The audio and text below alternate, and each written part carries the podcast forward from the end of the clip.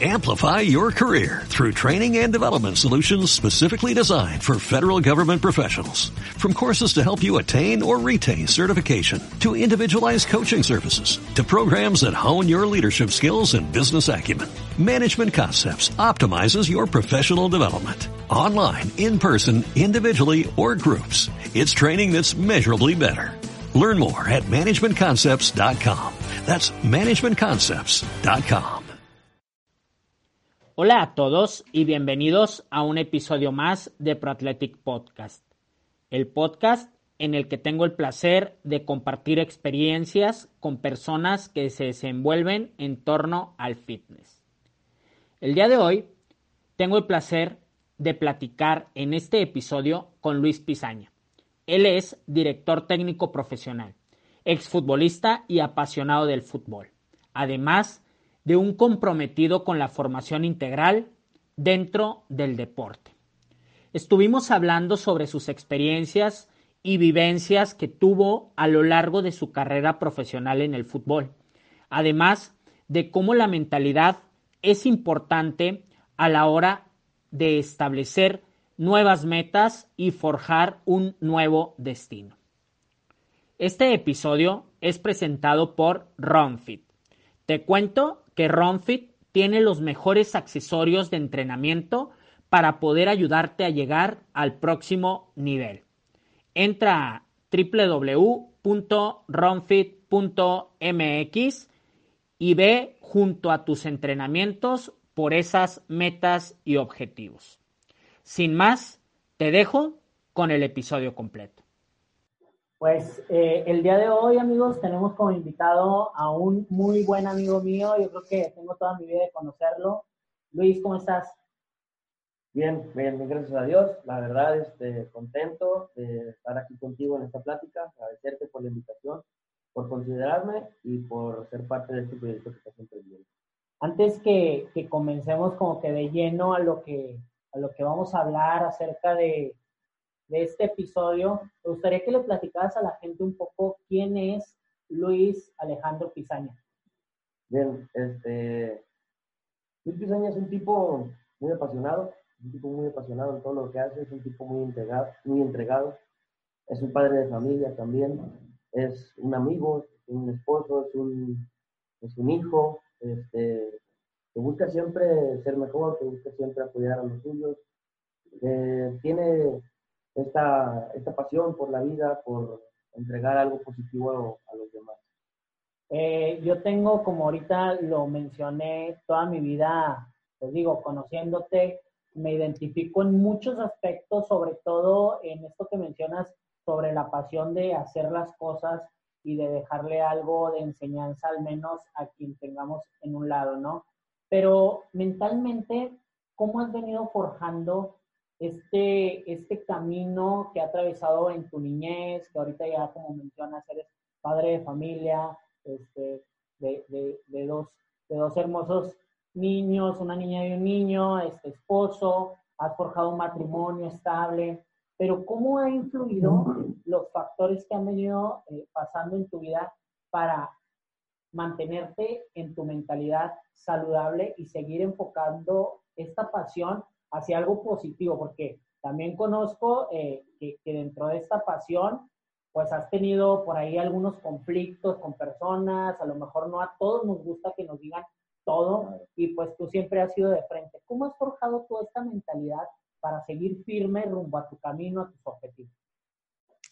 Eh, es algo muy, muy interesante, es algo muy padre que a través de los años he aprendido y ha sido este, en cosas muy puntuales. La primera, las experiencias y las vivencias que uno va teniendo en su vida le tienen que dejar un aprendizaje. ¿Cómo adquirir el aprendizaje? Pues con un autoanálisis, un autoconocimiento, el saber qué hice bien, qué hice mal, qué me faltó, qué puedo mejorar.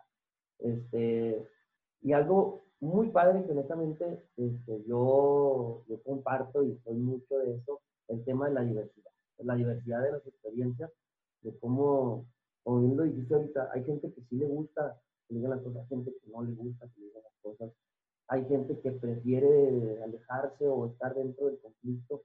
Este, todo eso este, va, va acrecentando, ¿no? Y la verdad que lo puedes llevar a, a, todos lugares, a tu trabajo, lo puedes llevar a la casa, lo puedes llevar al deporte, eh, lo puedes llevar literal a, todos los lugares. Y, básicamente yo creo que, ¿qué es eso? Este, que son las experiencias, son este, las vivencias, la diversidad de ellas también, eh, los golpes que te da la, vida y las alegrías también que te da la vida. Y algo eh, muy padre, que la verdad que yo, yo conocí, soy muy creyente, soy muy, este, muy fan de ello, es el tema, el tema de la terapia, el tema de la terapia, el tener siempre alguien que te esté retroalimentando, que te esté diciendo, oye, puedes atacar esto, oye, puedes hacer esto, oye, prueba con esto. Eso este, me, ha ayudado a mí bastante y, y también eh, creo que soy una persona, como tú bien lo dijiste ahorita, muy directa, pero también eh, muy selectiva. Eh, perdón por la expresión que voy a decir, pero yo le digo a, mi gente que tengo un muy distintos. Entonces, este, sí lo creo, honestamente, y creo que mi grupo de amigos es un grupo de chingones en lo que hacen, en lo que son como personas, en lo que son como padres, como trabajadores, como emprendedores, y eso eh, también a mí me alimenta. Ahora, eh, como mencionábamos, dentro de, dentro de todo este camino, pues uno aprende a decidir, equivocándose a veces eh, y tomando malas decisiones, pero bueno, las buenas decisiones son las que nos tienen en donde estamos hasta el momento. me gustaría que le platicaras un poco a la gente porque estuve muy insistente con hacer este episodio porque creo que la gente que va a estar escuchándolo se merece saber parte de lo que has tenido tú como una vivencia en tu infancia, en tu adolescencia, eh, buscando un sueño que, pues miles, millones de personas buscan, incluso sueñan eh, desde que empiezan a tocar una pelota y era este de conseguir el debut en una primera división profesional. Cuéntanos cómo fue el proceso de cómo ingresaste tú a, jugar fútbol, cuándo te diste cuenta que el fútbol iba a terminar y ahorita eh, siendo parte de tu vida totalmente y dedicándote de lleno a eso, pero cómo fue ese, ese gesto de decir, me gusta y voy a tope por esto, porque yo digo, yo conozco tu historia, pero me gustaría que le compartieras a la gente cómo se fue desarrollando y cómo fuiste desde pequeño junto a tus papás tomando decisiones que fueron forjando quién eres ahora? Eh, bueno, este, creo que en el punto. Eh, al final del día, al ser niños, nos debemos a nuestros padres, a nuestros papás en ese sentido. Ellos siempre, en base a sus acciones, buscan lo mejor para nosotros. Eh, bueno, primero que nada, pues Luis Pizaña era un tipo muy, mucha energía, de mucha energía, y, desde muy pequeño le, sugerían a mi mamá que me metiera a una actividad. Eh, hubo una ocasión en donde me llevó a la escuelita del Santos, eh, la deportiva, la deportiva de Torreón. Este, fui a la edad de cuatro años, pero pues me conoces desde siempre y era un tipo bajito, este, que no aparentaba tener cuatro años, este, pero sí me llamó la atención, sí me llamó la atención ir, ver, jugar. Cuando me daban la pelota la paseaba, la conducía. Y aparte de que tuve un papá muy futbolero, muy bueno para el fútbol, pues una mamá muy apasionada con el tema del fútbol, eh, como que siempre fue la primera opción, vamos al fútbol. Este, mi mamá insistía, insistía y insistía, pero le decían que no, estaba chiquito, que no, estaba chiquito. Eh, se da un acercamiento con un profe, este, José Juan Rodríguez, ícono de la comarca lagunera en el tema del fútbol, este, y le pidió la oportunidad de que me viera. Bien, nada más quiero que lo vea, nada más usted me dice que no, que me espere, eh, yo me espero, no pasa nada.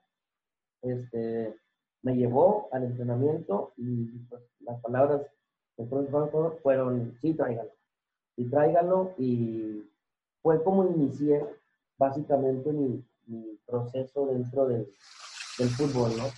Este, cosa que me pareció eh, muy padre, este, muy bonita, porque a raíz de ahí, una vez leyendo a Pep Guardiola, este, él dijo, eh, desde muy niño encontré una pasión, que fue la pelota cuando la pateé por primera vez.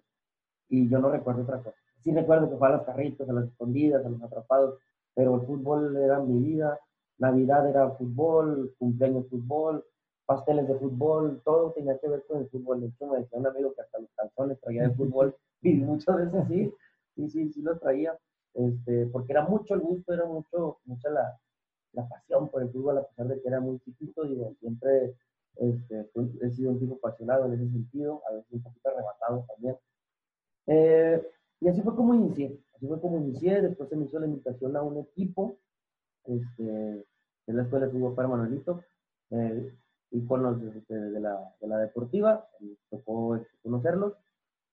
El, el momento en el que yo, o sea, que ya que mi, mi conciencia me permite decir qué padre está esto, fue precisamente en la final de Santos del 96. Yo tenía la edad de 8 años.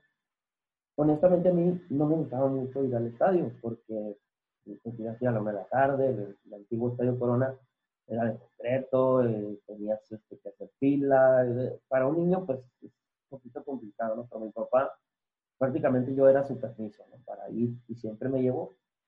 Cuando me dijo que era el tema de la final, este, me dice, vamos, vamos y vamos, vamos, vamos. Es más, dice, no vas a volver a ver al Santos en una final, entonces vamos.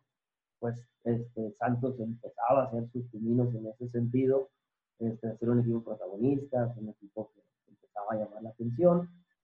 Y sí, fuimos. Este, yo creo que el momento en el que cae el cuarto gol con el cabezazo de Javier Borghetti, pues explotas en un grito, fue mucha la alegría, fue ver el estadio, papeles, agua, eh, todos colgados de la malla, no sé, me generó mucho gusto, mucha pasión, mucho eso. Y dije, a mí me gustaría estar ahí.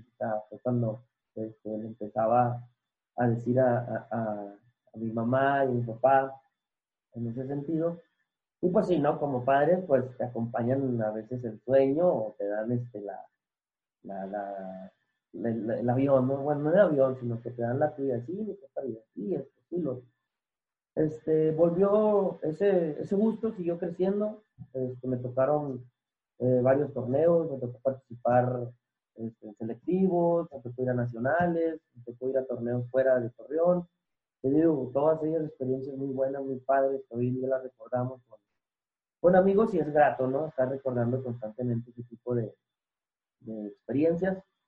Este, pero sí, digo, después se me, se me, se me invitó al selectivo de Santos, que ya era el tema juvenil A, el tema juvenil B, juvenil C, el grupo piloto, eh, ya pisar tercera división, como que ya ibas este, acrecentando este gusto, esta, que ya decías, oye, pues bueno, pues así es el proceso, no tengo que subir de división para estar. Fui un tipo que normalmente estuvo con gente mayor a la, la normalmente yo jugué con 85, 86, yo soy 88, eh, después se me fue acomodando un poquito más, tuve más gente de mi edad.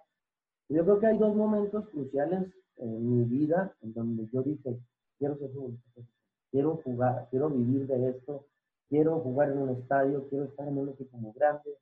Eh, hay dos, dos, momentos muy padres en mi vida. Una es este, cuando me toca ser seleccionado nacional. Eh, me tocó ser seleccionado nacional en 2017 y en 2005 yo creo que es una de las experiencias más bonitas y más gratas y que más enseñanza me han dejado en el tema, en el tema deportivo, que todas tienen un significado, pero esta en especial este, fue muy linda, fue muy buena. Eh, me hace la invitación después de un partido que tuvimos contra ellos en Culiacán y empecé a vivir este proceso, ¿no? De ir, de sentirte parte de, cuando te dicen la cantidad de jugadores que visorearon y te sientes parte de ellos, y luego después llegas a una concentración, te dan la ropa, te dan la playera, te dan unas comidas espectaculares, unas instalaciones de primer mundo, este, te dan suplementos, entrenamientos, conoces a los profes, a los jugadores que, con los, que compites. Y dices, qué bonito mundo es el mundo del fútbol. Entonces, este, yo sí, yo sí dije, quiero quiero esto, quiero ser futbolista profesional, quiero seguir siendo seleccionado, este, viví todo ese proceso y me alimentó mucho, me alimentó mucho. Y justamente en ese lapso, donde estoy en el proceso y demás, eh, cuando nos regresaban de la convocatoria, no sé si te acuerdas del, del el Nacional de Reserva, que hoy es la Sub-20. Anteriormente se jugaba previo al partido oficial, este, en el antiguo Corona, que yo ya estoy tocando temas este, líneas delgadas del corazón. este, fue muy lindo porque el profesor Julio Mendoza eh, me solicitó esa vez en la convocatoria y me acuerdo que fue contra Pumas. Y yo tenía 16 años, estaba pues en el camino de cumplir 17 hasta el siguiente año. Y fue muy padre porque me mete como los últimos 7, 10 minutos y ya había gente en el estadio. La iba muy temprano, ya estaba lleno. Entonces, me mete, justo cuando yo ingreso a cancha, me voy en diagonal, de la media cancha hacia adelante, me voy en diagonal. Yo normalmente jugaba de media contención o de enganche. Y justo cuando voy corriendo, me toca que me den la pelota, que ya cerraron el juego, me dan la pelota y como la recibo, pues me la acomodé y lo primero que se me ocurrió fue tirar. Tiro de media distancia, la pelota pega la horquilla y jamás se me va a olvidar el sonido del estadio. Fue un... ¡Oh! Y yo me, me quedé pasmado, este, se me puso la piel chinita y dije, quiero seguir sintiendo, quiero seguir sintiendo esto, me gusta mucho. Este, después tuve la posibilidad de hacer un gol, afortunadamente lo mete otro compañero. Este, fue muy bonito, fue muy bonito, honestamente me pasó muy curioso en, esa, en ese partido. Este, al final de cada partido se hacían tandas de penales y la gente festejaba tu gol, este, festejaba tu gol y todo. Y me dice el profe, vas de cinco pisadas no le creía, ¿no? El último, digo, se jugaba más un torneo de penales que algo extra. El partido ya lo habíamos ganado, 3-0, si no mal recuerdo. Este, pues yo tenía todas las ganas del mundo de ir a cobrar el penal y me toca resbalarme un punto penal. El balón llegó chillando, el portero la paró con el pie. Este, y fue algo muy chusco, pero me, me dio mucho gusto algo que sucedió después justo enfrente de mí, en la parte de arriba, este, veo a mi padrino, veo a mi padrino Raúl, junto con, con mi tío Lalo, y gritando, ¡eh, no pasa nada! ¡Échale ganas, hijo! Y todo, y yo qué chido. O sea, pues dices, llegué, ¿no? Me caí, a lo mejor yo esperaba, pues risas y demás, no sé si a lo mejor me dieron pequeño y fue muy buena la gente en ese sentido, y eso, básicamente esos puntos fueron, o esas experiencias, fueron las que me, me empujaron hacia allá, fueron las que me dijeron, queremos esto, y más, el apoyo de mis amigos, de mi familia, que siempre, la verdad, siempre han sido parte de todo. Durante este proceso que, que estás eh, contando, me llama mucho la atención que a raíz como has ido avanzando, mencionas que han estado siempre personas más grandes que tú de edad, como parte de tu equipo, como parte de tus compañeros. ¿Qué, qué pudiste haber eh, obtenido de aprendizaje o haber absorbido de ellos como experiencia para seguir enfocado en ese camino? Digo, ahorita vemos eh, en todo momento que cuando estamos con alguien más grande, tres, cuatro, cinco años, pues digo, a lo mejor él ya vivió lo que yo apenas voy a vivir y el consejo que te pudieron haber dado en ese momento a lo mejor pudo haber seguido forjando. ¿Qué recuerdas tú que te haya llamado la atención de este apoyo que te daban? Mira, yo, eh, bueno, ya te diste dado cuenta, la que tenemos, soy un tipo que me gusta hablar mucho, me gusta mucho interactuar, soy un fiel creyente de la relación interpersonal. Este, y muchos a veces te, te tachan de metiche, ¿no? Te tachan de, ¿qué te importa? ¿Eres policía o qué?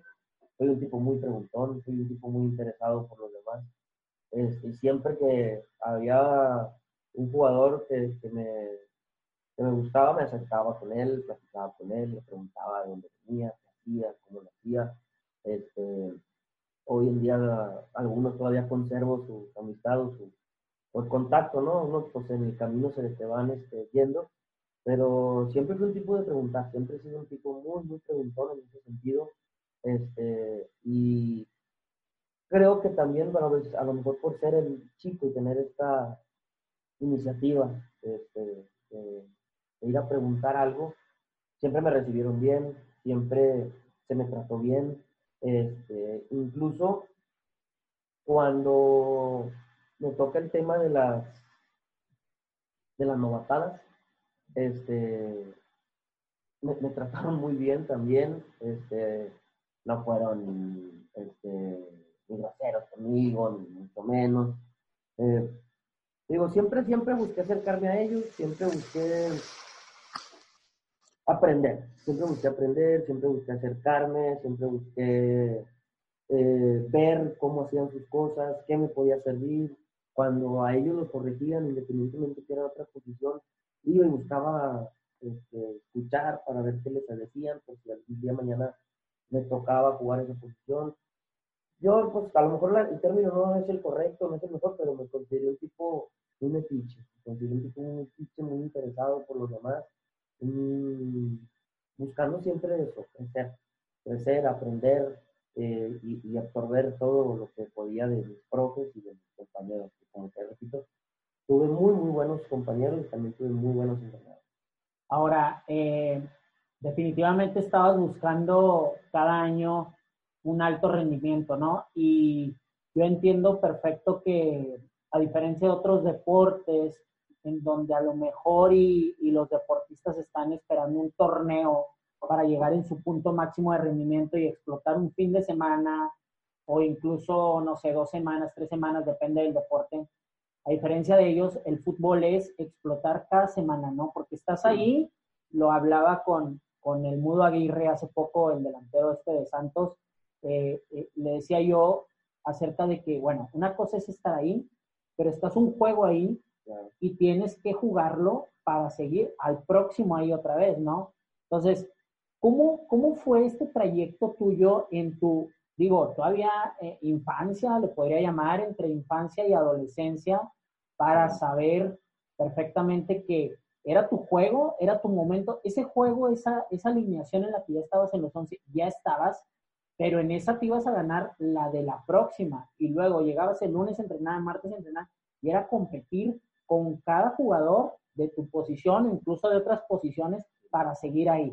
¿Cómo fuiste forjando ese carácter que, que conozco yo que tienes en torno a buscar, buscar, siempre encontrando eh, por los resultados que estuviste teniendo? Sí, digo, y lo dices bien, digo, es, semana a semana, pero también es día a día.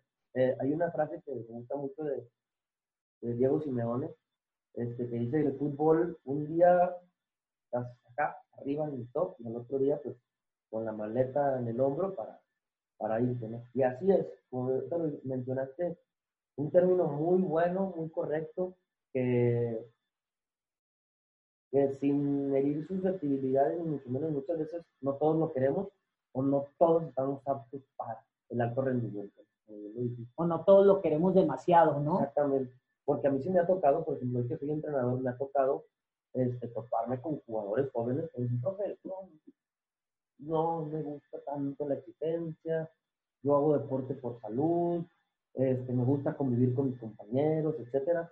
En ese sentido, este, lo respeto y es muy válido hacerlo. Pero el empuje, que, yo creo que se trae, yo creo que también viene en tus genes, viene en parte de, del ADN, este, y que también, vuelvo y repito, yo soy un tipo, este, por dedicarme muchas veces al fútbol, como que a veces la gente no, no te toma tan en serio, ¿no? O sea, es como que, ah, futbolista eh, no estudió y demás, conoce este tipo de cosas. Pero este, el mundo que vas adquiriendo día a día, y como te dije, tuve muy buenos entrenadores que te van metiendo esta línea, te van metiendo esta línea del día a día, de cuidar tu lugar, del si quieres hay que hacer esto, este empuje que se requiere para todas las cosas. Eh, digo, yo pongo el ejemplo de, mi papá, digo, era un tipo que levantaba a las seis y media, siete de la mañana, salía, estaba levantando carro, llegaba, se bañaba, se cambiaba, y me lo dejaba a la escuela, trabajaba, y yo lo veía siempre, y yo decía, para mí esto es la presión que él tiene en su trabajo, eh, los números que se manejan, la gente que tiene a cargo, decía, no, creo estar este, preparado para eso, ¿no? Pero después lo conoces por medio del deporte y dices, Ay, qué, qué interesante, o sea, digo, este tema de siempre empujarte de siempre querer ser mejor, de siempre aprender algo, de siempre buscar dar un paso más este, que el rival o que el compañero, como bien lo dijiste, que también quiere tu puesto. Es muy, es muy padre. Eh, mira, yo, yo, tuve un entrenador, profesor Francisco Balboa, de Chihuahua, y a mí me, me, quedó grabado algo así muy, muy, muy chingón de su parte que me dice, una vez nos dice, eh, en el primer partido que tenemos, jóvenes, es el partido más importante de nuestras vidas. Yo dije, pues sí, es el primero, hay que ganarlo, hay que iniciar bien, este sí lo considero así. Y dice, no por el hecho de que tengamos que ganarlo, no por el hecho de que tengamos que sacar la victoria, sumar nuestros puntos, es porque el que tenemos hoy. Es el que tenemos ahorita, es el más importante de nuestra vida, es el presente, hay que hacerlo con todo el amor, con toda la pasión, con toda la entrega y talento del mundo. Sí es cierto, o sea, sí es cierto. Y es lo que a lo mejor muchos entrenadores buscaban, buscaban dejarte, ¿no? Esa semilla. Esfuérzate a diario, sí, corre más, entrena más, da un pase más, da un tiro más, un cabezazo más, una lagartija más. Siempre este de ir por más. que al final del día lo agradeces. Y eso se trata el fútbol y también creo que eso se trata la vida. tener, tenemos este día y este día es el más importante de nuestra vida realmente. Y creo que ahora con esta situación atípica que hemos estado viviendo, nos ha invitado a tener esa reflexión. Este, es básicamente eso, eso el, el, día a día. El día a día creo que es lo que nos va forjando en ese sentido. Esto que mencionas de la, de la situación atípica con respecto a lo, del, lo de la pandemia, sí nos ha concientizado de distintas formas en poder valorar nuestra vida como tal, ¿eh? o sea, como, como la salud diaria, como mantenernos sanos, pero nos ayuda a concientizarnos a que lo principal o lo primordial es estar sano de adentro para poder estar de afuera, ¿no? Acabo de leer un libro este, que se llama El monje que vendió su Ferrari y una de las ideas estas que me quedó muy clara es esto, no, el éxito lo debes de tener primero adentro para poder trasladarlo afuera con todo lo demás. Si tú no estás bien por dentro, pues no vas a poder estar bien por fuera. Y esto que mencionas tú también me llama mucho la atención de lo del alto rendimiento, de que no siempre se quiere lo suficiente como para poderlo lograr. Y la diferencia entre un deportista y un atleta, literal, es la mentalidad, ¿no? Me gustaría que nos contaras eh, ¿cómo, ¿cómo, trabajas tú eh, esta parte mental? Porque yo sé que, está, que, eres una persona muy enfocada, que eres una persona que aprendió a concentrarse, no sé si se deba a, a, las concentraciones que hacían previas a los partidos, pero yo sé que eres una persona que sabe concentrarse y centrarse en cada uno de los aspectos que va a realizar, pero tienes prácticas diarias de, de, mentalidad, tienes algún, algún, alguna rutina o, o, qué es lo que haces para poder estar constantemente concientizando de ser mejor, de ir por más, de disfrutar del hoy, de disfrutar de la hora y de festejar también cuando hay triunfos y de no apachurrarse o aplastarse cuando no los hay o cuando hay derrotas, ¿no? ¿Cómo le haces tú para trabajar este punto? Mira, eh, hace unos días, eh, un tipo que también me gusta escribir, eh, bueno, me gusta plasmar lo que pienso, más que lejos de ser escritor o este aportar algo extraordinario a la, a la, comunidad es, es expresar lo que, lo que quiero, ¿no? Es, plasmar lo que pienso. Y justamente hablaba eh, sobre este tema que dices, mira, eh, alguna rutina un ritual así como tal no, no tengo, y todos los días, antes, días, y todo, ¿no? Todo eso, este, que, que, que, a veces tienes ese plus y dices, ya, bueno, eh, también cuenta. Este, a mí eh, me, me, entró desde joven, bueno, joven, pero un poco tarde para mi carrera como futbolista. Este, les digo, yo le comparto a mis amigos y hoy a mis jugadores, no del todo, este, cuando yo decido retirarme del fútbol, eh, lo hice contento, lo hice tranquilo, este, lo, también lo hice triste, porque pues es algo que vas a extrañar toda tu vida. Entonces me decía, todos los días que te pongas tu shoot, todos los días vas a sentir esa ilusión, esa, ese gozo, esas ganas de salir y pegar a la pelota. Y sí es cierto, sí es cierto. Te lo sigues poniendo a diario y te sigues motivando. Pero algo que pensé yo, eh, y curiosamente después vas aprendiendo, que digo, eh, yo soy un tipo que eh, cree mucho en la psicología y más ahora que tenemos psicología del deporte, ¿no? Porque ahorita tú mencionaste algo, es muy diferente la mentalidad de un deportista a la de un atleta que busca más allá, este, que busca un, un, tiempo, que busca una convocatoria, que busca un mundial, que busca lo que, lo que sea, ¿no? Mejorar un levantamiento, etcétera. Este, un futbolista que busca la convocatoria, es diferente la psique, lo que, lo que, lo que piensa el, el, el, el rendimiento es muy distinto. Este, yo, yo analizándome, yendo este, con estas retroalimentaciones, estas terapias constantes, este, es un camino muy bonito y irte conociendo. Y algo que yo este, pensé y yo sí dije, pude haber esforzado más. Dije, pude haber corrido más. Pude haber, de repente, honestamente, a veces nos levantamos con hueva, nos levantamos con hueva, o que te duele un poquito la rodilla y dices, me duele, hoy no puedo entrenar. Y no entrenaba, o sea, es una realidad. Y que a todos les pasa y les sigue pasando y les va a pasar. Y no, no hay ningún problema, pero entre menos pasen, creo que es mejor.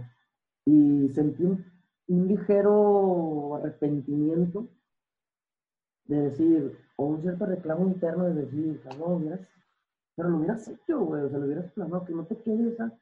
Esa es una de las peores sensaciones que yo he tenido, pero que decidí en el momento que me retiré no volver a tener, no volver a tener. Entonces yo renuncié a no tener un mal día.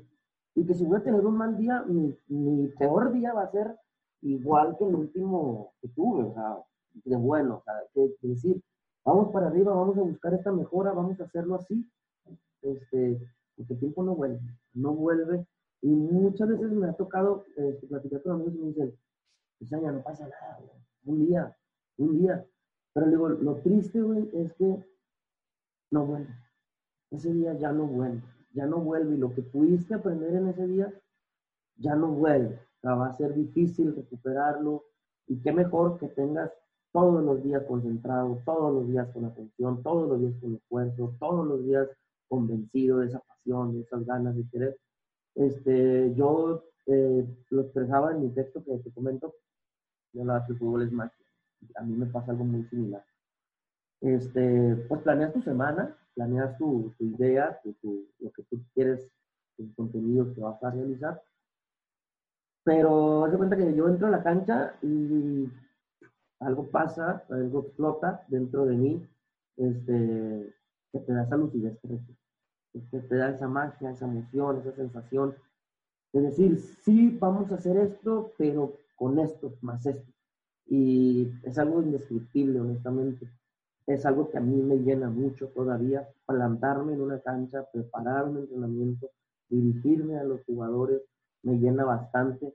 Es algo que quiero seguir haciendo y que además quiero seguir haciéndolo bien, quiero seguir haciéndolo de la mejor manera posible para buscar aportar las mayores herramientas posibles que los jugadores requieran para y también mi crecimiento como, como entrenador. Es algo muy, muy, este, muy mío, que sí busco este, plasmarlo en ello.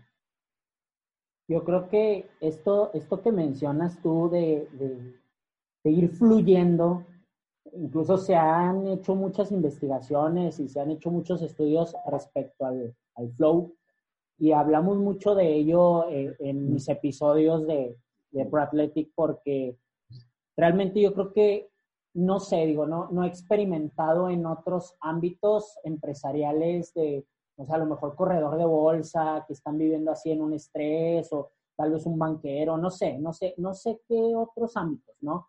Pero yo siento que el deportista como tal, en cada una de sus prácticas, atraviesa por un flow. Y si no existe, entonces quiere decir que eso definitivamente no es para ti, ¿no? Y que tienes que dar un paso a un costado y buscar algo que te produzca este flow, esta sensación, esta lucidez. Y es parte misma de la vocación que sientes por hacer las cosas. Ahora, estás trasladando tú la pasión que sientes por estar tocando la pelota a la pasión que sientes por estar detrás de alguien que está tocando la pelota, ¿no? Guiándolo, guiándolo para que pueda conducirla de mejor forma. Me queda algo eh, por ahí eh, que, me hace un tanto de, de, eco, que mencionas que ahorita a lo mejor y piensas qué hubieras hecho en ese entonces o hubieras hecho un poco más, ¿no? Y pues digo, definitivamente no queda de otra más que ayudar a las personas que están ahí así a hacerlo, porque los viejos no, no, no pueden hacerlo ya porque ya se acabó su vida y los jóvenes pues no lo sabemos, ¿no? Yo también he tenido cosas que he dicho, ¿por qué no hice esto? ¿Por qué hice esto? Me hubiera esperado, hubiera... Pero a fin de cuentas, todas estas experiencias han forjado, ¿no? Todo, todo el camino de, de cada quien. Ahora, háblame acerca de, de cómo has trasladado eh, esa pasión que sientes para seguir enfocándote en crecer profesionalmente, físicamente, pero sobre todo emocionalmente, ¿no? Sigues haciendo lo que te gusta y lo haces de, de, de forma tan completa que yo te noto ahorita eh, con, una, con un brillo específico, especial, a lo mejor y es también la madurez que estamos atravesando, pero eh, ¿qué es lo que está aportando esta faceta de tu vida en ti que la tomaste y ahorita estás comprometido ahí? Sí, eh, no, yo creo que diste en el clavo. Este, el tema de la pasión. El tema de la pasión, yo creo que, como bien lo dijiste, si lo que haces no te hace vibrar, no te hace levantarte, no te hace emocionarte, eh, incluso si llega a frustrar, porque aún y haciendo lo que nos gusta, pueden existir situaciones que nos frustran, pero que también aprendemos de ellas, ¿no? Este, eh, ah, platicaba con un, con un profesor también este, donde trabajo, este, y él decía que, que la considera fundamental considera el tema pasión fundamental para buscar este crecimiento que quieres. ¿Qué dices? A mí no me gusta leer, pero si no tienes la iniciativa de leer, aunque sea una página por día, pues dices, dice, puedes hacerlo por necesidad, puedes hacerlo por gusto, pero si lo haces por pasión, convencido de que realmente te va a ayudar, es mágico. Es mágico. Entonces, en ese sentido, este, yo he buscado también medir este, el tema de la pasión. Por ejemplo, de repente llegan los libros, llega el conocimiento, llegan las metodologías y te las quieres comer todas y de repente no lo sabes. Dices, no, pero aquí hicieron esto, pero acá hicieron lo otro. Y entonces, esa misma vivencia y esa misma este, diversidad de lo que vas conociendo también te va generando una pasión. Y dices, esto me llena, esto que hace este tipo me llena, me convence, pero lo adapto a lo mío. Este, esto sí me llena, pero sabes que no lo puedes hacer en el lugar donde trabajas. Esa es una realidad también. Entonces, el buscar controlar o vivir de manera proporcional las emociones y sensaciones que esto me genera, este, muchas de las veces eh, creo que ha sido un parteaguas en mi carrera. Por, por ejemplo, estoy seguro que te ha pasado, te desvelas a las 4 de la mañana haciendo, no sé, un trabajo, una tarea, una investigación, leyendo algún libro que te gusta, y luego al otro día te levantas a las 7 de la mañana y estás y luego dices, ya no, pero ya estás generando algo que no es sano realmente para ti. Entonces, este, muchas de las veces eso, eso pasa y a veces dices, no tengo tiempo, no, no, no, pero enfócate, enfócate, este, cuida tus horarios, cuida tu salud, cuida tu salud mental también, tu equilibrio emocional.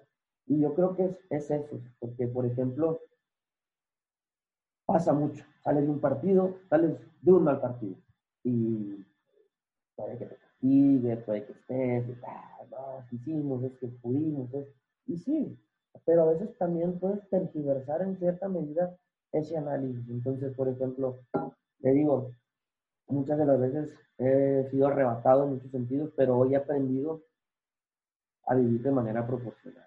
Este, eh, una vez en, en, Monterrey, cuando vivía allá, eh, fui, fui por un dolor este, fuerte abajo de, de mis y me dice el doctor, oye, estás muy sano, estás muy joven, tu alimentación, ¿qué pasa?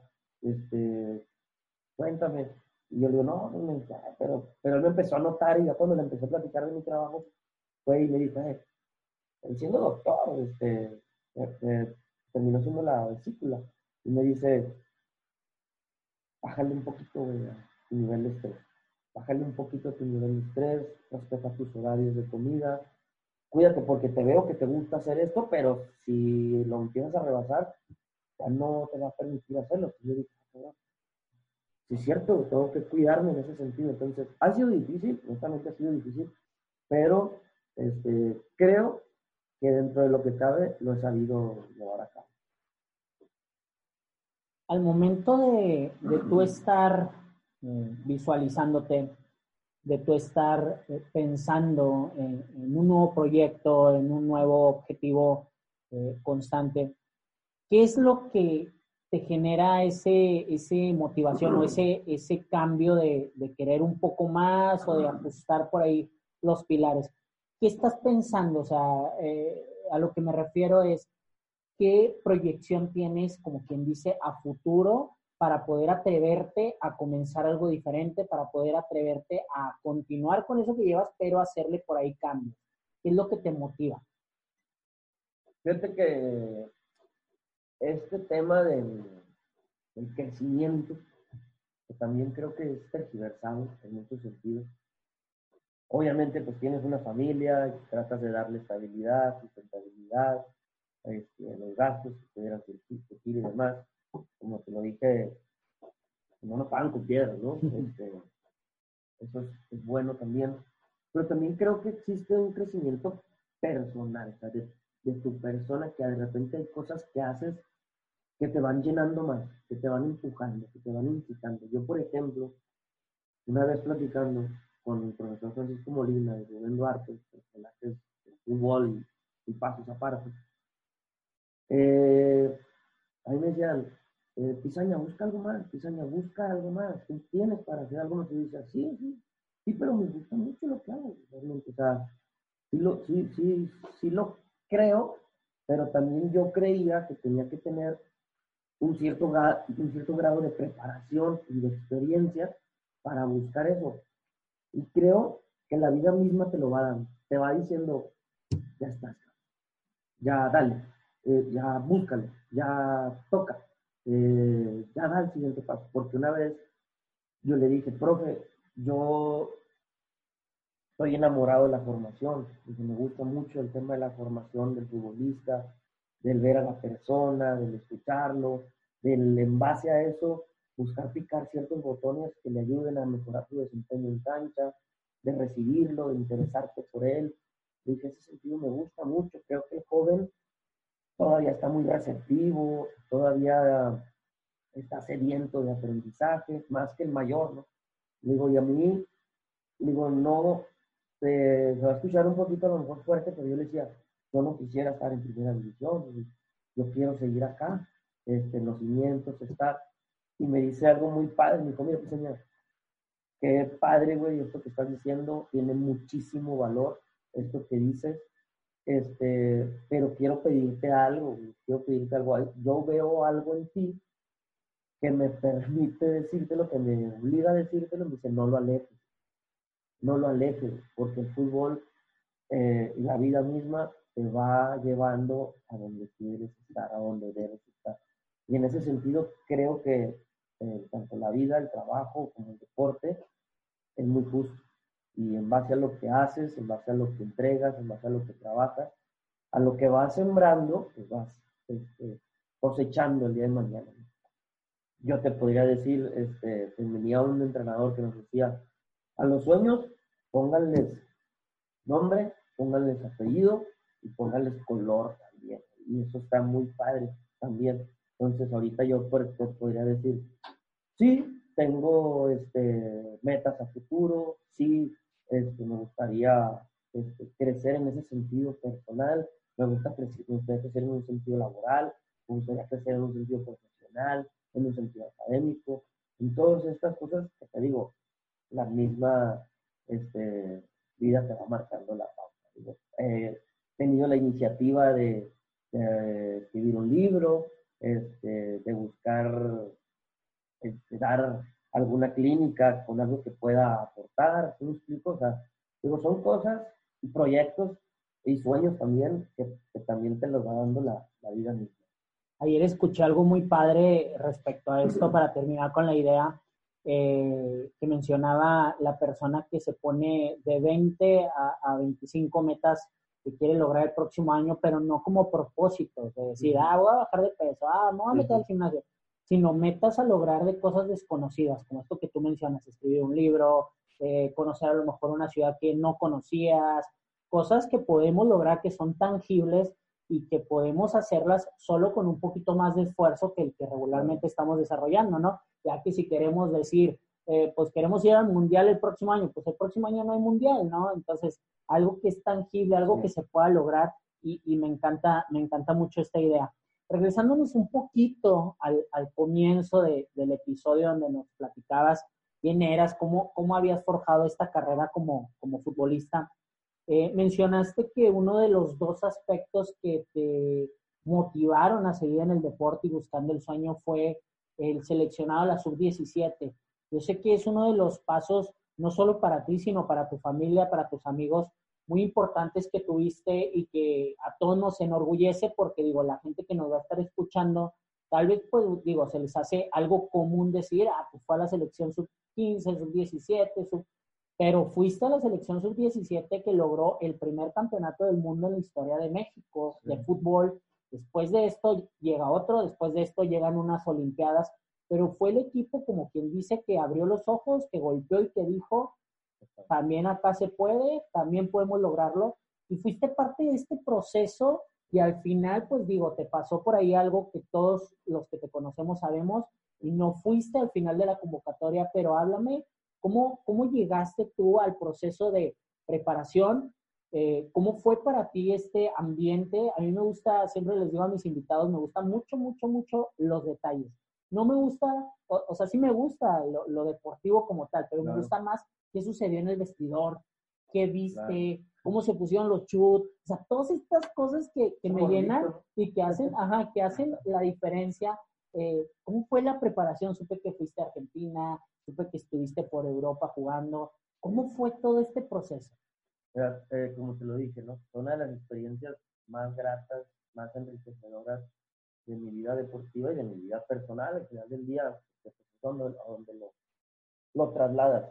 Cuando yo llego en la primera convocatoria, te voy a decir, y, hoy tengo relación con Chico Ramírez, que fue el encargado de, este, de llevar, obviamente, con su cuerpo técnico, de llevar a este grupo, estábamos en el gimnasio del CAR y cuando llego, me dice, él era, tiene un manejo espectacular de grupo, muy, muy atinado en sus comentarios, muy atinado en sus charlas, este, incluso también en, su manejo este del grupo llega y dice, bien, les presento a Luis Pesum y, ah, no, se llama este, ah, no, está bien, bienvenido. Y, y me dice, me agarra el hombre y me dice, mira, este, te, invitamos a sumarte a esta convocatoria, a este grupo que se está preparando para ir al Mundial en Perú y este, vamos a ser campeones del mundo.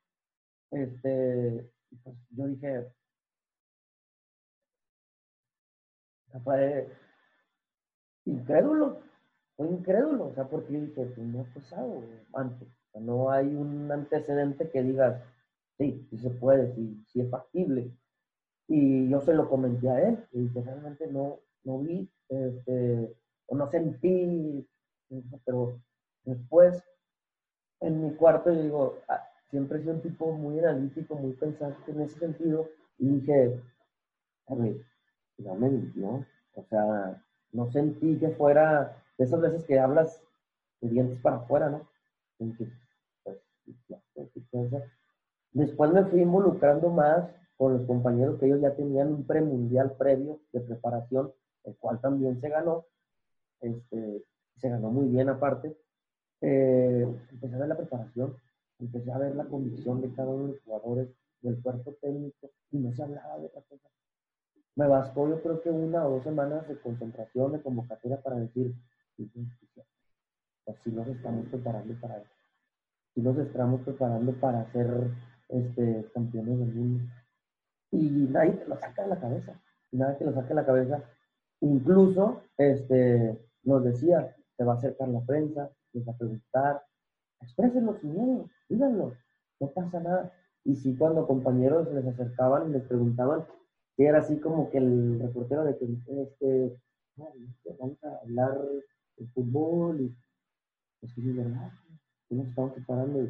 Era poco creíble, ¿no? Era poco creíble, este, por esto mismo que te digo, que no había antecedentes, pero ya que ves la preparación, como decía, me acuerdo mucho, tuvimos una pretemporada en Acapulco, fue como unos 10 días, 10, 12 días, y el profesor Eduardo Espona, argentino, él actualmente vive allá en Argentina, un tipo fascinante para la preparación física y te transmitía pasiones del saludo que te daba.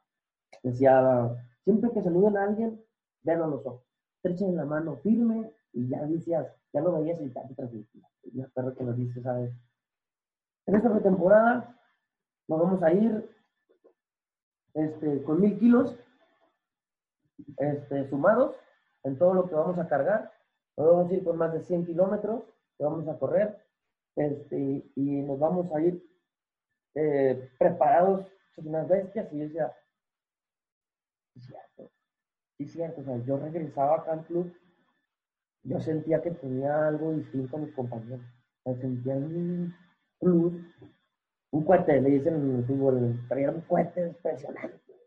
Me sentía muy fuerte, me sentía muy bien, me sentía muy apto, me sentía muy capaz. Este, y creo que esa misma seguridad que te estaban entregando eh, o, aportando y conforme la ibas adquiriendo, era otro, era otro mundo, ¿verdad? Te sentías distinto, la verdad. Por ejemplo, este, yo les, le, tuvimos este, partidos de preparación contra otras elecciones, tuvimos partidos de preparación contra otros equipos de ascenso, contra primera división, contra segunda, todos los ganamos, todos los ganamos, o sea, chicos de 16, 17 años compitiéndole a una primera división, te sentías este, imparable, digo, fuimos a Argentina, jugamos contra Boca, jugamos contra River, jugamos contra Vélez, conocimos los estadios, las instalaciones, les ganamos a todos. Este, esa experiencia fue muy buena.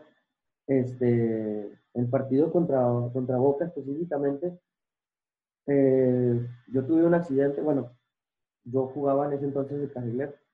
Hay una jugada donde me meto a cortar un balón, me barro, lo corto y me da un codazo en la nuca del jugador cuando, cuando cae. Pero yo sentí el golpe y sí, ¿no? A darle, nos paramos, jugamos, sentimos, ¡pum! Tiramos, este, hace una contra a, favor de nosotros. Me toca aparecer, mandar el centro y a ver, más la mete. Vamos todos, festejamos, abrazados y todo. Y de repente nos vemos las manos, tengo sangre, tengo sangre, tengo sangre. Pues yo, estaba todo abierto de la, de la nuca, pero ni siquiera lo sentía. Y ahí este, me acerco a la banca y digo, no, eh, traigo no, sí, ven, vente, y agua, ¿no? Y todo, sí, todo.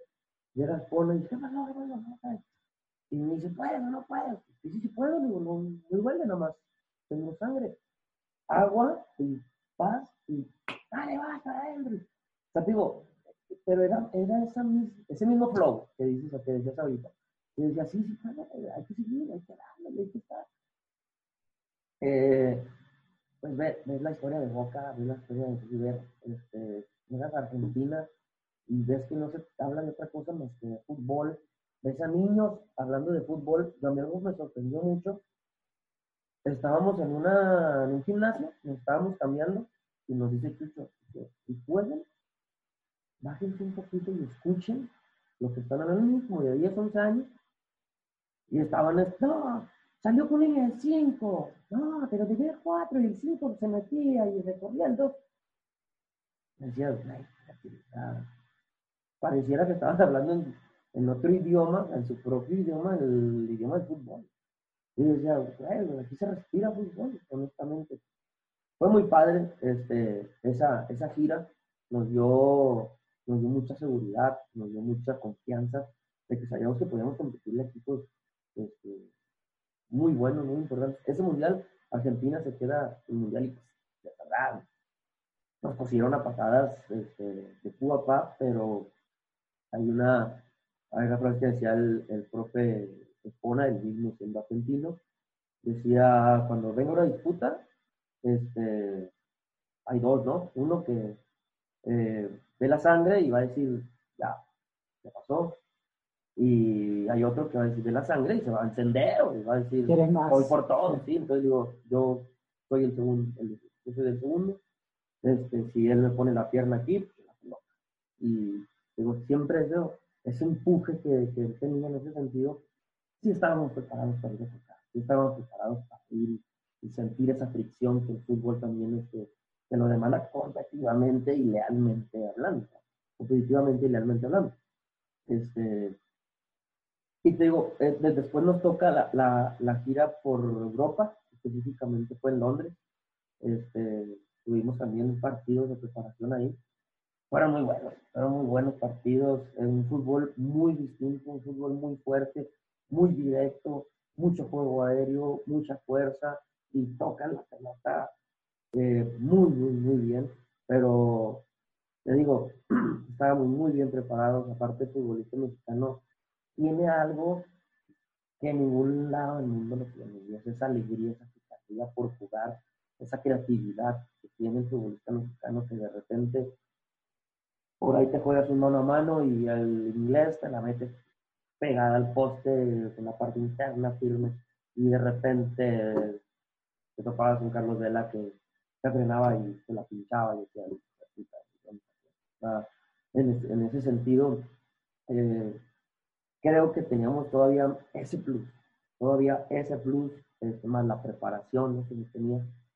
En ese, en ese, para no alargarme mucho, porque me gusta mucho ese, esa parte de mi vida, eh, nosotros teníamos con Lourdes las cosas de Cristo para descansar, una tipaza, una tipaza. Hacíamos sesiones de aplicación mental y visualización. Este, y me recuerdo una en especial, eh, que fue, yo creo que las últimas concentraciones, donde, donde nos visualizábamos eh, ya en la final. el ejercicio fue ya en la final y todos estábamos concentrados y demás. El ejercicio finalizó en el festejo.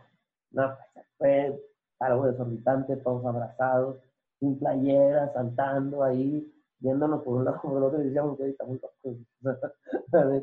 estamos aquí en un hotel, en una concentración y armamos, armamos un festejo de campeonato del mundo. Pero yo dije, sí va a pasar, o sea, sí va a suceder. O sea, no había nadie que dijera, estamos regando, estamos haciendo de más, ¿no? Todos creíamos realmente en ese, en ese paso que se podía dar. Digo que al final de cuentas este, se dio, ¿no? Al, al final, este, mi, mi, convocatoria no, no llegó. Ahí este, había, bueno, primero de la lista de los 22, no aparezco. Chucho habla conmigo, eh, me explica, es un tipo que, como te digo, fue muy honesto desde el primer día, eh, me explica las razones y todas las situaciones y demás. Este, y, y pues, chico de 16 años, inestable mentalmente en ese sentido, que sí, con muchas preparaciones en ese sentido y todo, pero pues quién no quería ir. Este, claro que te sientes triste, claro que te sientes frustrado, pero honestamente siempre me hizo sentido la parte de, o sea, siempre me, siempre tenía este botoncito que te picaba y te hacía sentir bien, te hacía sentir este, a gusto y lejos de, ser, estar frustrado, sentía otra manera. Eso que quiero contarte más adelante, este, pero, pero sí, fue muy lindo, honestamente fue muy lindo. Tuvimos también una gira en Estados Unidos. El gringo es, bueno, el estadounidense, es este, es fiel de la competencia. le gusta competir, corren todo el tiempo, sin importar el marcador, están convencidos en buscar, el ir, el ir, el ir, el ir, el estar. Y eso es muy padre, es muy, muy padre. Digo, fue un proceso este, muy bueno. A lo largo del, proceso fueron llegando más jugadores también. Este, puedo decir eh, que fui el, el único que me quedé de todos los que fueron llegando y que fueron incorporándose. Fue como que el más constante, que siempre estuvo ahí este, en, las, en las concentraciones después del grupo que venía al premundial. O sea, porque ese grupo pues prácticamente se, mantuvo siempre. Y luego después llegaba gente de Puebla, de Pachuca, de Atlantes, de América, eh, y llegaban dos, tres concentraciones, y pues yo ya no volvían, y yo seguía, y digo, pues todavía me sentía más parte de, sentido. Oye, y por ejemplo, eh, hay, hay dos caminos, ¿no? Eh, así como yo, yo veo las cosas. Porque el haber ido a, ese mundial que se quedó campeón y todo, eh, pues digo, te da la experiencia, te da el aprendizaje, el gozo de ser parte de, de, ese, de ese grupo, pero como lo mencionamos hace rato, no te da la seguridad de nada, ¿no? Y cada juego sales a matarte igual que todos. Pero, ¿crees tú que eh, de, de, como te digo, de dos caminos o de dos sopas, ¿no? ¿Crees tú que eso fue lo que al final de cuentas terminó por acabarte emocional y mentalmente rumbo a tu camino para debutar? O sea, ¿crees tú que si no hubiera existido eso, tú a lo mejor hubieras llegado porque, pues hay jugadores, por ejemplo, como el, ahorita se me viene a la mente el, el Chicharo, que no estuvo en ese equipo y después fue, la rompió y este y el otro, ¿no? Lo que todos conocemos. Eh, ¿Crees tú que no haber pasado por esta decepción eh, que, te ocurrió mental a esa edad, como mencionas, hubiera cambiado tu rumbo al sueño que estabas buscando? Y otra, otra, otro camino es, ¿crees tú que el haber ido pudiera haber sido el conducto que te llevara? Porque digo, de todos los 22 que fueron, si acaso ahorita se me vienen a la mente tres o cuatro y, ya párale de contar, ¿no? Pero, ¿cómo ves tú ese proceso en tu carrera? Digo, estabas muy joven, todavía quedó mucho camino, todavía anduviste por ahí jugando en varios lados y buscando de una o de otra forma, pero ¿crees tú que eso detonó el no llegar? Mira, yo honestamente no lo sé. Honestamente no lo sé porque, como bien lo dijiste ahorita, digo, hubo compañeros tocó estar y después no estuvieron. O sea, como que, como bien lo dices, nada te asegura, nada te asegura. Este, te voy a contar una, una situación que me tocó vivir. A lo largo de tu carrera te vas topando con todo tipo de personas. Unas dejan enseñanzas muy lindas, otras, honestamente, este, no, no, las quieres volver a ver. Eh, un profe, un entrenador, no su nombre por respeto, él sí me dijo, hubieras tenido esa medalla, pero acá no cabe.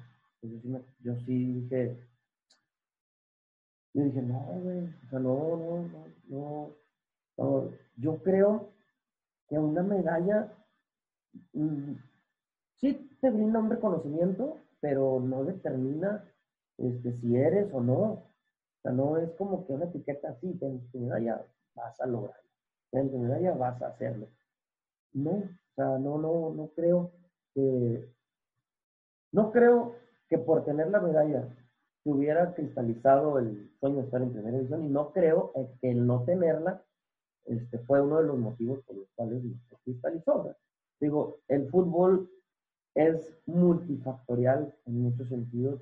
Este, por ejemplo, un, este padre futbolístico que tuve es Mauricio Peña, que más descanse, con el cual estoy bastante agradecido en ese sentido. Él, este, platicando después, él, tuvo una, enfermedad que ahí lo, le complicó después. Él me decía, yo le decía, profe, eh, ¿qué me falta? O dígame usted qué considera que, yo me falta. Me decía, me falta una oportunidad. O sea, te falta una oportunidad. Ellos no eran muy creyentes de la suerte. Platicaban una analogía muy padre de la suerte, que es el cruce entre la preparación y la oportunidad. Y él decía, preparado estás, argumentos tienes, creo que calidad la tienes. Alguien, necesitas alguien que diga, vete a la pizarra, pónganlo, a ver qué pasa. O sea, eso, nada más. Este, pero te digo, también cuando, cuando, cuando me retiré, como dices, lo dijiste, anduve en muchos lados, en muchas ciudades, en muchos equipos. Este, yo sí dije, lo busqué, lo busqué, me esforcé, este, puse todo de mí, este, pasé muchas cosas eh, muy buenas, otras no tanto, ambas sumaron en todos sentidos. Te puedo compartir aquí un poquito, pasé hambres, pasé días este, sin comer, pasé días con un chingo de frío, porque no tenía este, la ropa adecuada para eh, cubrirme. Pasé muchas cosas muy buenas, pasé grandes alegrías también, muy buenas cosas. Este, pues como todo deporte, ¿no? También me acompañaron algunas lesiones. Tuve desafortunadamente una fractura de tobillo. Tuve dos. Eh, la siguiente, pues no, sé, no fue ruptura ni luxación. La primera sí. Este, y te digo, esta serie de, de sucesos que van pasando en tu carrera, que van pasando en tu vida, te van acomodando. Te van diciendo dónde sí, dónde no. Pero siempre dije yo, si a mis 23 años este tema no está claro, no estoy en un equipo filial, no estoy compitiendo por un puesto en primera división, no estoy en una liga de ascenso, yo creo que es una edad este, buena para tenerla, tenerla clara, ¿no? tenerla resuelta. Ya a los 23 años, afortunadamente ya era padre de familia, yo sabía que ya tenía también que brindar esta estabilidad que, que, platicábamos hace rato. Yo sabía que no podía jugar con el futuro de mi hijo, yo sabía que no podía decir, y vámonos a tal ciudad a ver qué pasa. Me llegaron ofertas, me llegaron invitaciones a equipos para seguir. Estos todos eran de segunda división. Y claro que pica, claro que te dicen, claro que el proyecto te habla y demás.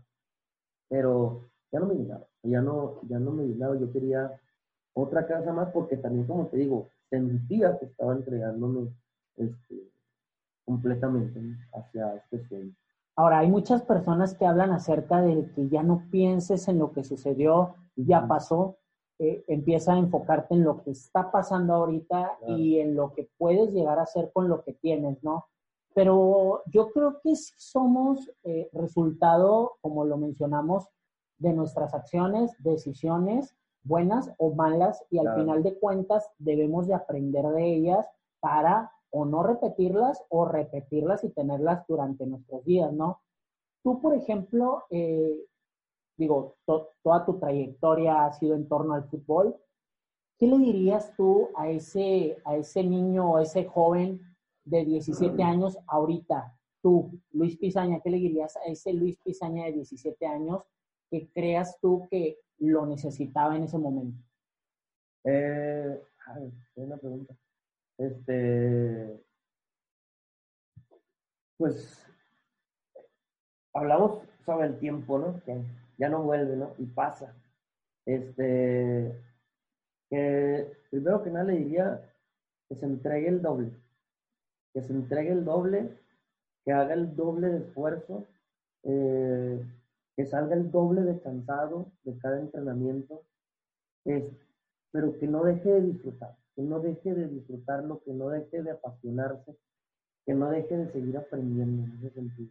Es algo, este, justamente ayer le pedí a los jugadores, este, es una dinámica en la psicología, que, que, pedíamos de, de, yo qué les podría pedir a ellos, ¿no? Yo les pedí primero que nada su entrega que tengan entrega total en cada partido, en cada entrenamiento, en cada actividad que realicemos dentro del club, del club que sean entregados al sentido. Después, que pongan su calidad a disposición, su talento, eh, esto que nos hace diferentes a los demás, que lo pongan a disposición de algún beneficio positivo que podamos tener.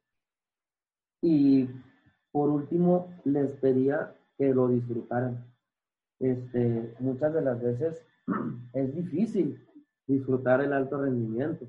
Es difícil disfrutar levantarte a las 5 de la mañana, tomar un camión, ir entrenar, eh, desayunar a las 6 de la mañana, entrenar a las 7 y luego después tener otra sesión a la 1 de la tarde, cerrar a las 6 con otra.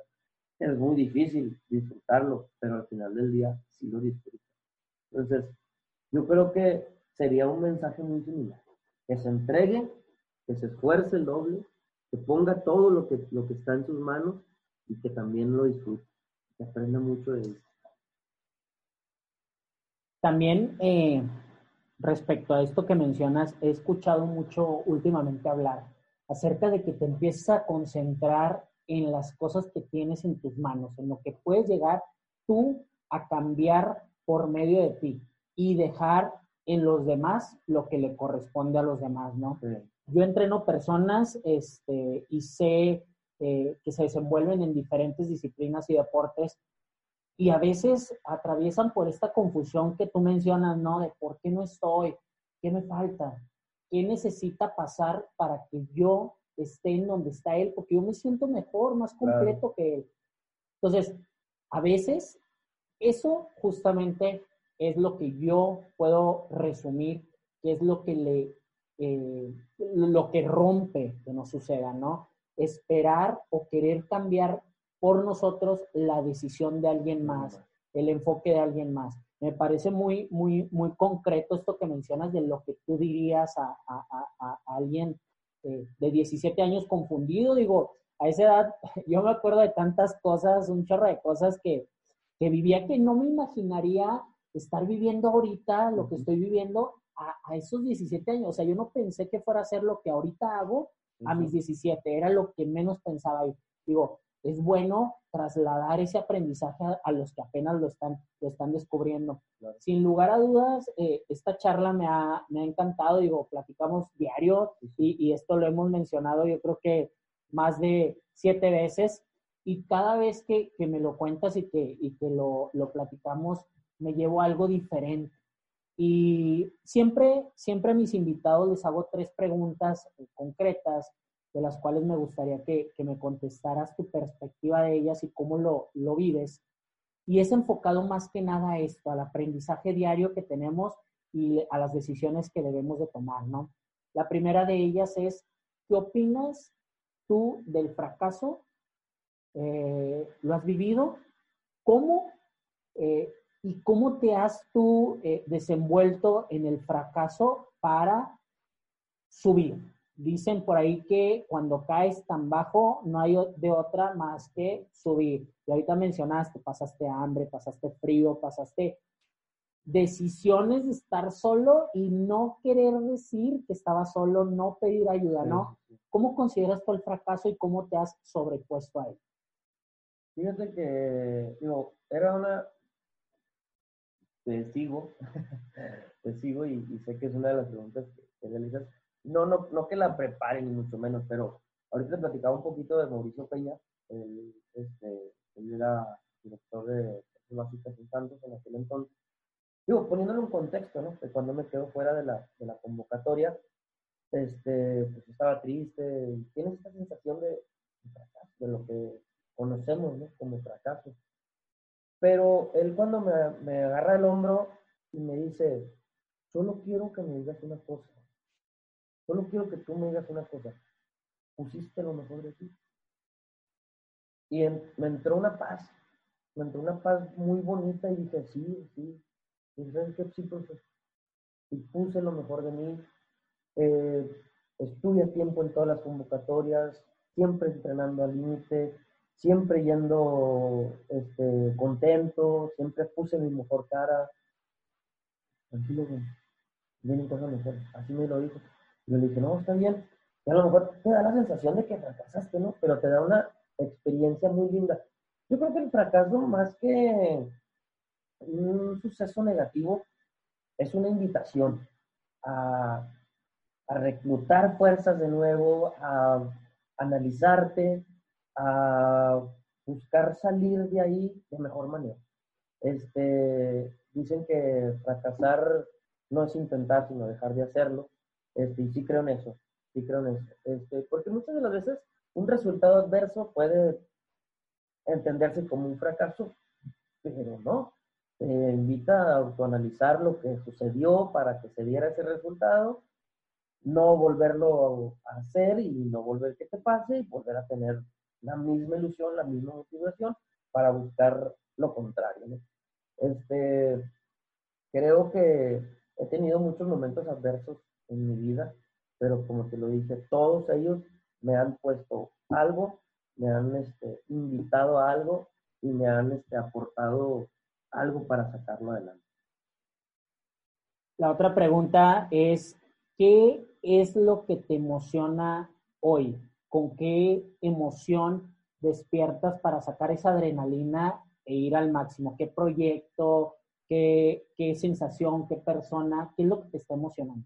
Eh, mira, como ahorita, digo, una vez leí una frase eh, que decía, un hombre con éxito es un hombre que se acuesta por las noches y las mañanas realiza lo que le gusta.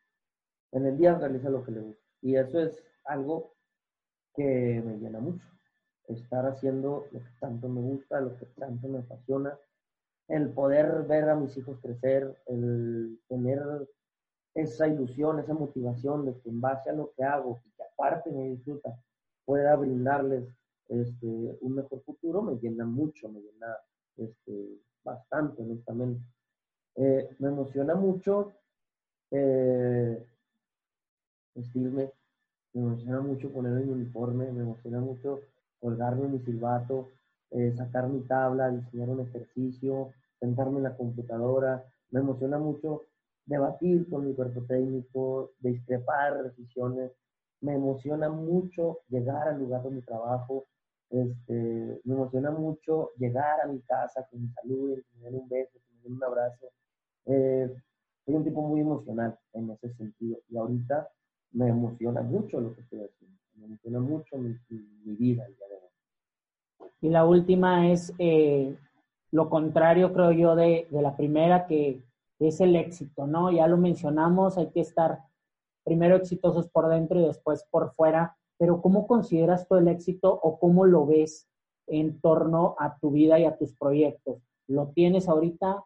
¿Qué falta para que digas, soy una persona exitosa o te consideras exitoso? ¿Por qué? Eh, creo, que, el éxito este, debe durar casi lo mismo que el fracaso. El éxito, cuando tú te sientes que conseguiste algo eh, y te consideras exitoso, decía Marcelo Bielsa, ganar relaja la mente. Y sí, la verdad, cuando se gana, cuando tienes esta sensación de éxito, ¿no? Entonces, este, dicen que cuando se sube un escalón de éxito hay que tener tres de humildad, ¿no? Eh, es, muy padre, eh, la verdad. Creo que también es efímero, creo que también es efímero el éxito. Yo lo traslado más a una sensación, a una emoción, el éxito de decir, hoy lo conseguí, hoy lo logré. Se siente muy bien en ese sentido. Lejos de un estatus, es decir, ah, soy exitoso porque tengo mucho dinero. Este, sí creo que va de la mano, este, el hecho de que te sientas así, pero muchas de las veces el sentirse exitoso es sentirse bien con uno mismo, es sentirse pleno este, con uno mismo, es tener esta seguidilla de alegrías que, vienen y que cuando consideras que llegó el éxito, disfrutarlo, este, gozarlo, compartirlo con los tuyos y luego después ponerte a trabajar Creo que es ahí donde radica el éxito. Donde consigues algo bueno, es algo que te llena, algo que te nutre, algo que te hace sentir mucha felicidad, pero que también te invita a seguir queriendo esta, esto que sentiste, a, que te invita a trabajar, a esforzarte, a prepararte, a seguir luchando, a seguir buscando conseguir. Creo que ese es el verdadero éxito, conseguir y mantenerte este, motivado para ir más allá. Te voy a hacer dos más este, que, que, yo creo que son importantes, sobre todo tú que eres profe, que eres una persona que está preparando a, otras personas, ¿qué aprendizaje te gustaría que tuviera tal vez un joven o, una persona de familia? ¿Qué aprendizaje crees tú que sea conveniente brindarles? por ejemplo, eh, bueno, yo ahorita que me dedico al fútbol, este, yo quisiera que ellos eh, lo vieran como una escuela, ¿no? En la escuela vamos a aprender, vamos a adquirir nuevos conocimientos, nuevas herramientas, este, que al final del día nos sirven para nuestra vida. Yo quisiera que ellos eh, tuvieran plena conciencia de decir, vengo a aprender, vengo a aprender, vengo a sumar, este, lo que me va a decir el profe me va a ayudar, lo que me va a decir el auxiliar me va a ayudar, el preparador físico me va a ayudar, la psicóloga o el psicólogo me va a ayudar. Este, en ese sentido, este, generar esa conciencia que como ahorita lo dice, un chico de 16, 17 inconsciente o sin, plena madurez de, saber qué es lo que quiere. Eh, había un entrenador que nos decía, todo lo que hagamos nos va a servir. Todas las lagartijas, todas las abdominales, todas las sentadillas, todos los kilos a fuerte, todas las conducciones, los pasos, todo nos va a servir. Pero todo aquello que hagamos consciente del por qué, del para qué, este, lo estamos haciendo, nos va a servir en doble. Generar esa conciencia, ese valor que tiene el entrenamiento, ese valor agregado que tiene aparte, este, que es la escuela de la vida, porque pues son situaciones que te, que te pasan, eh, como bien lo decíamos, de repente el fútbol te mantiene acá, estás ganando 1-0, uh, y de repente el último minuto no te entran en contra y tienen otra emoción, te vas para abajo y por ahí lo tapas y te vuelve a subir. Para que sepan que todo eso son, son experiencias que le van a sumar a su vida. Yo creo que por lo mejor gustaría decirles que se den la oportunidad de crear esta conciencia del por qué, del cómo y del para qué lo están haciendo. Y una más eh, es, ¿qué proyecto viene para ti o, o, qué, cómo te ves tú en cinco años? ¿Cómo te quieres ver en cinco años? Eh, me refiero a la parte emocional, mental y, ¿por qué no?, también profesional. Este, bueno, primero que nada, personalmente, eh, más viejo. Eh, somos gente que anda en el sol y que vive en la, la, pasión, ¿no? Que muchas veces también genera un desgaste físico. Este, bueno, también me veo sano, me veo activo, me veo realizando lo que, me gusta. Este, e, eso es algo muy, muy bueno emocionalmente. Me veo más maduro, me veo más maduro, me veo más claro. No, no porque el hecho de que tenga dudas o, algunas, pero sigue habiendo cosas que me siguen moviendo, sigue viendo, este, por ejemplo, hace poco hablaba con un compañero que este, él, es, vive en España y abordábamos un tema que decía eh, que muchos tienen ahora la corriente de tener la intencionalidad del juego antes que la técnica. Y duramos como tres horas hablando del tema y de estar conversando en ese sentido. Y tú dices, este, ay, me hizo ruido. Este, y bueno, otra cosa hubiera sido que digan, ah, estás loco, eh, ya olvídate, este, ya creer, ¿no? Que lo sabes todo. Me siento más, me, siento que voy, a estar este, más preparado, este, más convencido y más estable emocionalmente. Y como te lo dije ahorita, profesionalmente me veo contento, me veo también abierto al crecimiento en todos sentidos. Este, ¿no? no, me gustaría aventurarme a decirte, ah, me veo en tal equipo, en tal lado, porque realmente estoy muy contento con lo que estoy haciendo, estoy muy contento, quiero hacer una carrera larga en ese sentido, en el lugar también donde trabajo, y digo, me gustaría este, tener esa estabilidad, esa fortaleza, esas herramientas que te hacen ser un entrenador de, calidad. Yo creo que en este episodio me llevo más de un aprendizaje, pero el que me queda más claro es disfrutar de lo que hoy estamos viviendo, ¿no? Festejarlo, emocionarte y ser apasionado, digo, a veces desbordamos tanta energía que nos causa conflicto con personas que a lo mejor no quieren desbordar la misma energía que nosotros, digo, a veces a mí me pasa, pero esta pasión por la cual nos movemos es el camino correcto a seguir haciendo lo que queremos hacer, ¿no? Me gustó mucho eh, conversar contigo, Luis. ¿Algo más que quieras decirle a la gente? No, digo, este, a mí también me gustó mucho conversar contigo.